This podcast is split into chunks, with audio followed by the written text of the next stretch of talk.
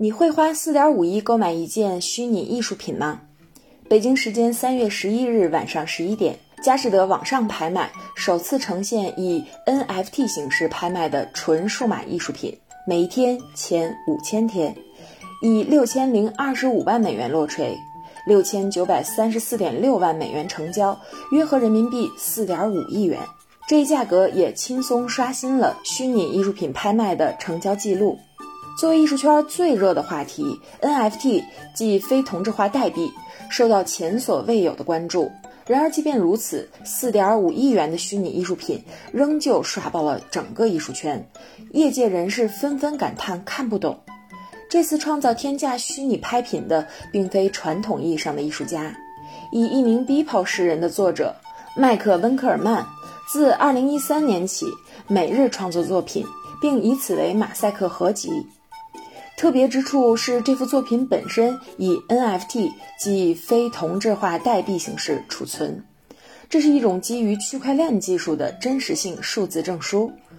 与市场更加熟悉的同质化虚拟货币相比，NFT 为互联网时代独特性数字产品的确权和交易提供了显而易见的便利。据此，有人认为这次拍卖结果是在为以艺术为生的从业者敲响警钟；有人则认为是 NFT 概念出圈引来的热钱追捧，与艺术本身毫无关系。那么，我们究竟该如何看待这次虚拟艺术品拍出天价的事件呢？艺海藏家邀请到拍卖界资深人士、中央财经大学拍卖研究中心研究员季涛先生为您深度解读。各位艺海藏家的听众朋友们，大家好！北京时间三月十一号的晚间，纽约佳士得拍卖行呢，通过网络拍卖，以四点五亿元人民币的一个价格，拍出了一幅叫 NFT 的数字艺术品。这个作品的名称呢，叫做《每一天最初的五千个日子》。这个拍品呢，在网络上呢，是从无底价开始拍卖的，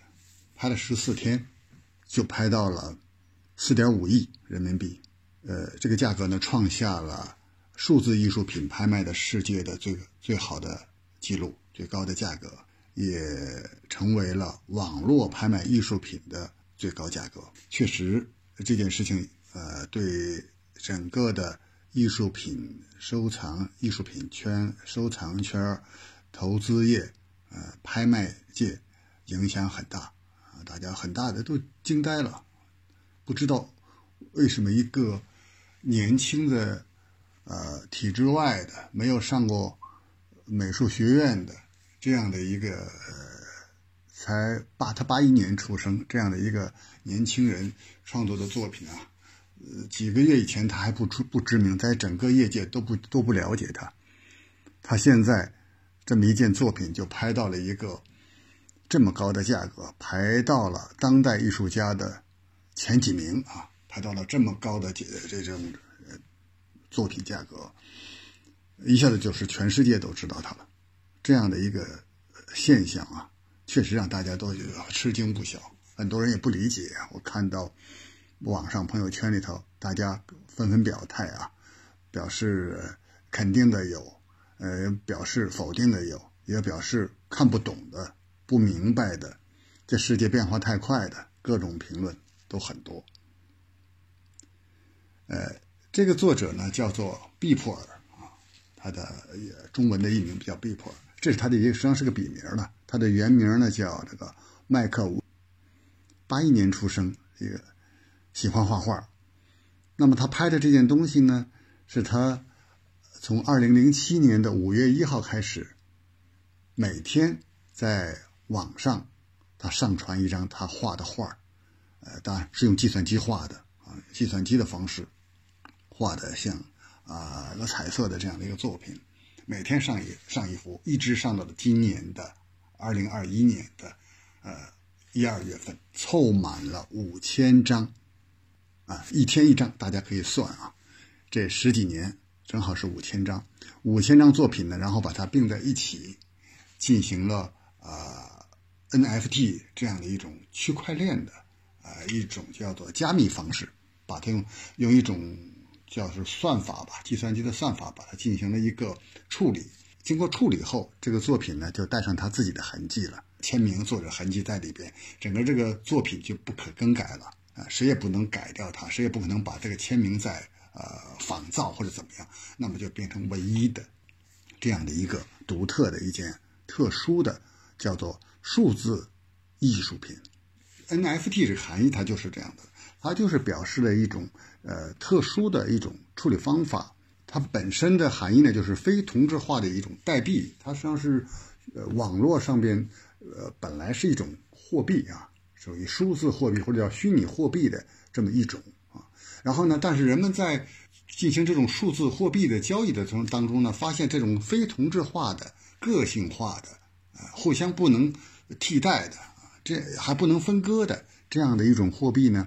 哎，它实际上是可以来进行艺术品一些操作。这正是人们在这两三年当中发现的一个有趣的现象。本身呢，大家呃，这个 NFT 所谓的这个非同质化的这种代币呢，本来大家是用这个钱呢，虚拟的钱啊，在网络上用的这种这种钱，是买一个呃，有的叫加密猫啊，有的叫云养猫，就是说网上有人画了猫，大家呢，这个猫能动啊，是动态的一个视频，那大家呢就用这种货币啊，就用这种 NFT 的这种。呃，代币货币吧，呃，去买这个猫，然后买完以后大家来养啊，然后这个猫也能长大，也能这个生小猫什么的，都能够呃，在网上都能够有很多的变化。只要你掏钱去领养这个猫啊，去给它喂东西啊，给它是吧，领它玩什么的，就是这样的一种，本来是一个游戏，是一个网络上的游戏，那他要通过这种啊货币代币啊来买。那么买的当中，大家就哎找到了感觉哦，原来这个猫你在创作当中，这不是一种艺术吗？这种艺术可以呃独特的是吧？又跟作者能够啊捆绑在一起的啊，不能修改的这么一种东西，呃，个性非常个性化。所以呢，人慢慢就把其他的东西，所谓的自己的艺术品，也做成了照片，数码照片或者是视频，把它上传到网络上，然后大家再来买。那就跟这个猫一样，就是说引发出来，最后就变成了很多的人创作出自己的，呃，所谓的猫来，所谓的艺术品来，放在网上让大家去，呃啊传播呀、复制啊，是吧？评论呐，出钱买，那形成了一个网络的市场。这正是这个 NFT 这个艺术品，这种加密艺术。它这个市场形成的这么样一个起源，一个原因啊，就是这么过来的。就短短的这么两三年，从二零零七、二零一七年开始，到今年的这这二三月份，这就是火爆了。通过这次拍卖，拍出了四点五个亿这么高的价格，把一个五千件的这样图片啊，绘画的图片，呃的一个组合体，呃，加上了这个加密以后。就卖到这么高的价，确实惊动了大家。但是我们也知道它的一个由来，它实际上是在一个虚拟货币的这样的一个圈子里边，通过一个购买游戏的这种一种方式派生出来的，还是呃在网络上的这些了解网络、了解这种虚拟的货币也好，虚拟的这种艺术也好，了解他们的人，实际上是在参与的这个市场，是要推动的这个市场。那么这个市场呢，想起来，我是觉得它有很很多的特殊性啊，还有很多的优点。第一个呢，一般来说的艺术品呢，我们平常画的艺术品呢，就比如说书画、油画这样的艺术品的，上面是有签名嘛，作者的签名呢是能够被仿的啊。然后你只要学的像一点，多学啊，多用点时间，照着模仿呢，很可能能够模仿的很像，而且呢就容易做成了。赝品啊，就你在哪儿找一张画，然后或者你自己画一张画啊，然后呢自己把那个仿造的签名做上去。呃，这所以呢，这历来呢就是艺术品市场里边的一个头疼的事情，就怎么样鉴别这个艺术品的真假啊？这个光看这个签名能不能确定啊？等等的，这这很复杂的一个问题，这也是让大家很头疼，同时呢也影影在一定程度上影响了这个市场的一些呃。等于更加繁荣的呃这种发展，因为很多人不敢进来了嘛，害怕嘛。那么这个 NFT 的这种加密的数字艺术呢，它把这个签名进行了这样的一个处理，就变成了，哎，加密了，就别人无法仿造了，这就保证了这件作品呢，是流传有序啊，可以找到它的来龙去脉。那么这个作品的真假就很容易判断啊，网络上就很容易做到。这实际上呢，是在一定程度上就弥补了市场上的这种呃赝品很多的这种这种。现象啊，就能够呃，对于当代的这部分艺术，呃，就能够起到一个保真的这样一个作用，这当然是一个优点。另外呢，这种网络上的作品艺术品呢，它也不会像实物当中的纸啊，或者是这个呃布啊这种东西，它随着时间的呃。变长呢，会变旧啊，会磨损呐，会损坏呀，等等。那网络上呢，它它不会，它数字化的嘛，它不会，它放几百年，它还是吧，还是那个样子，它不会改变。所以这有它的优势，作品能够一直保鲜啊。同时呢，呃，这种呃所谓的区块链的 NFT 的这种去中心化的记录方式呢，也能够让这些作品的所有的呃交易的价格和啊，过程都公开透明，每个人都能查到，都能看到，就避免了私下里的暗箱操作。大家都在网络上公开来进行啊，价格都可以看到，有迹可查，这也是它一个优点啊。这对于这种透明的、这样的公开化的市场是有益的。那么呢，还有一点呢，呃，也就是这种去中心化的特点，就有助于就像毕普尔这样的年轻画家啊。像这样的年轻画家能够啊，呃，他虽然没上过美院，他不是体制内的所谓的，呃，也不是这个主流的，呃，这种这种领域里的艺术家啊，让这样的艺术家呢，能尽早的通过虚拟的这个网络而进入市场，这也是很好的，是吧？避免了受到原来体制内的。啊，有掌握着权力的，掌握着主要的市场的，呃，这些人啊，老是这个垄断着市场。所以说起来呢，这样一个 NFT 的这样的一个，呃，数字加密的艺术市场，我觉得是是不是有助于让更多的年轻人，呃，那些不知名的、边缘的啊，呃，体制外的、非主流的这些画家、艺术家，能够尽早的进入市场里边来。让他们跟市场里边的这些艺术家进行真正的去呃交融、去竞争啊，让这个市场更加的呃繁荣啊，更加的市场的范围领域更加广阔。我想这是有意义的啊，这是确实是能够弥补原来市场啊，为原来的市场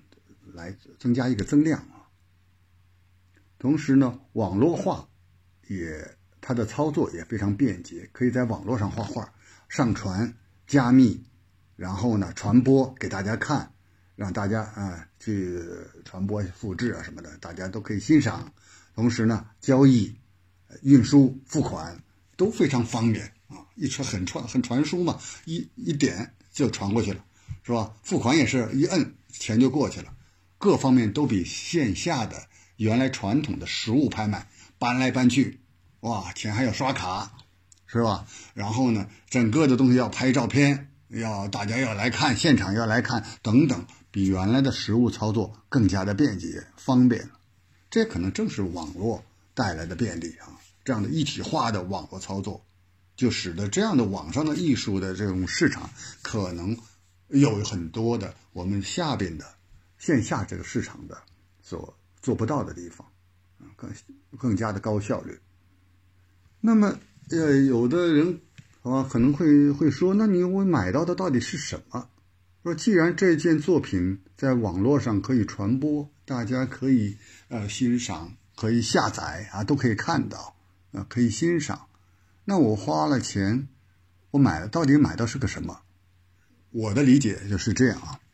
那么就看，因为作品世界上有很多很多啊，但是属于你的作品。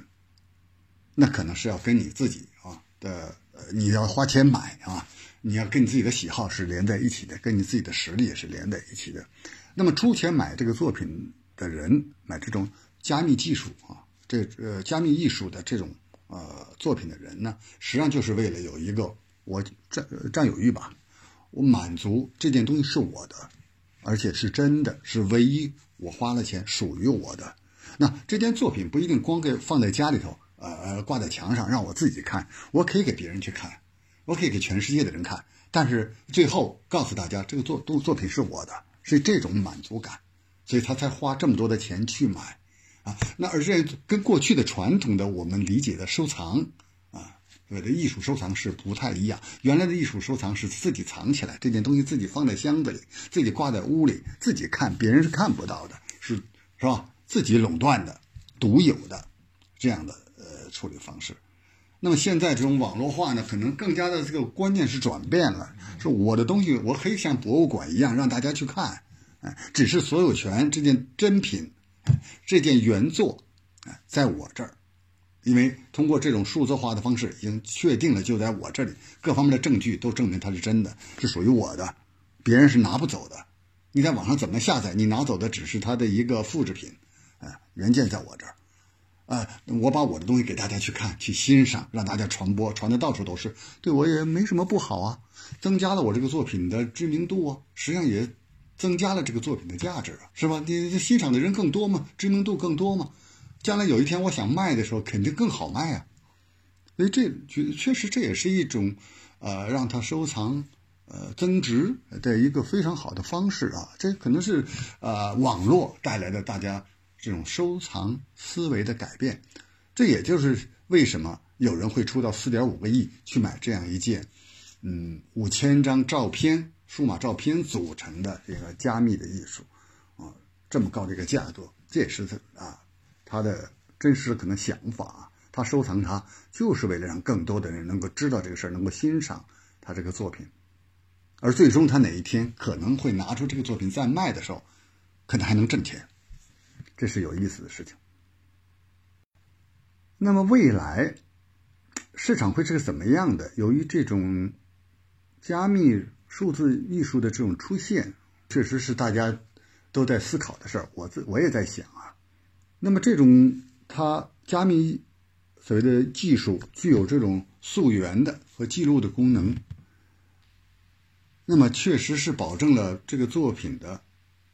真实性，还有。它的流传的轨迹，它到了哪儿都会留下痕迹，这当然是非常的。我刚才讲是公开透明的，是吧？有案可查的这样的方式，这是原来的我们线下的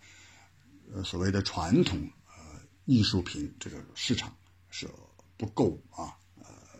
不太具备的东西，这是有意义的。这可能会改变我们原来市场的这样的一种构成，让让这种。呃，市场的交易行为未来更加的公开透明啊，让大家的这种这种交易链更加的明确啊，这可能是有帮助的，对我们这个市场。同时呢，它对我们这市场有增量的一种，我刚才说了，这种增量的市场，它代表了从当代艺术、年轻艺术家这样他们的进入啊，他们能够通过另外一种方式来进入市场。让大家所共知他们的作品，让大家去欣赏，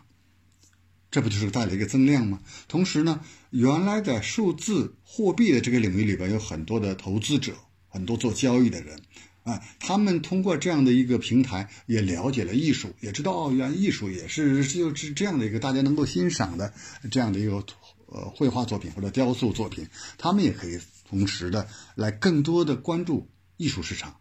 啊，慢慢他们可能也进来买更多的数字艺术，或者也到线下，呃，去买一些油画啊、雕塑啊、中国书画，那都有可能的，是吧？这样等于也会让更多的投资者、爱好者进入我们的原来的市场，这对市场也是个增量啊，就两方面的增量啊。从艺术家上，他的作品会有增量；从买家、收藏者这边。投资者这边也会产生一个增量，这有什么不好，是吧？所以我觉得这是一个市场的未来，是有帮助的，呃，让市场更加丰富多彩，人更多啊，大家更有兴趣，而且，呃，我觉得，呃，这种发展的势头将来会很快。就感觉上，通过这这样的这个最近这两三年的这种高速的这种虚虚拟的数字艺术的这种市场发展，我觉得，呃，再加上国内实际上也已经有人在操作这块啊，已经在做这个 NFT 的市场呃运作了。他们在把艺术家的作品在进行了呃加密处理以后，也弄到网上让大家去交流啊，去交，已经开始做这个事儿。我觉得这样的前景已经很近了。很快的，这个这种新的呃加密所谓的加密数字艺术会在我们的市场，会到我们的身边经常性的出现，这就真的是方便了呃大家方尤其方便了艺术家，方便那些年轻人，他们可以随时把自己的作品放到这样的一市场上，让大家去检验，让大家去关注。这是也让我们所有的人都在看更多的艺术形式，可以看到有实物啊线下的这种传统的实物艺术，也有线上的所谓的虚拟的数字艺术，可能还有实物跟数字艺术之间的混合啊，可能创新搞在一起，这样的多种多样的缤纷多彩的市场，也许啊在不远的将来呢就会出现。这是我们大家都愿意看到的，也许呢，呃，这个市场没有我们想象的它的覆盖面这么广啊，但它毕竟是个新生事物，它毕竟是一个增量啊，市场的增量，那必然会对对原有的市场带来更多的火花啊，更多的关注，这是我们所乐于看到的。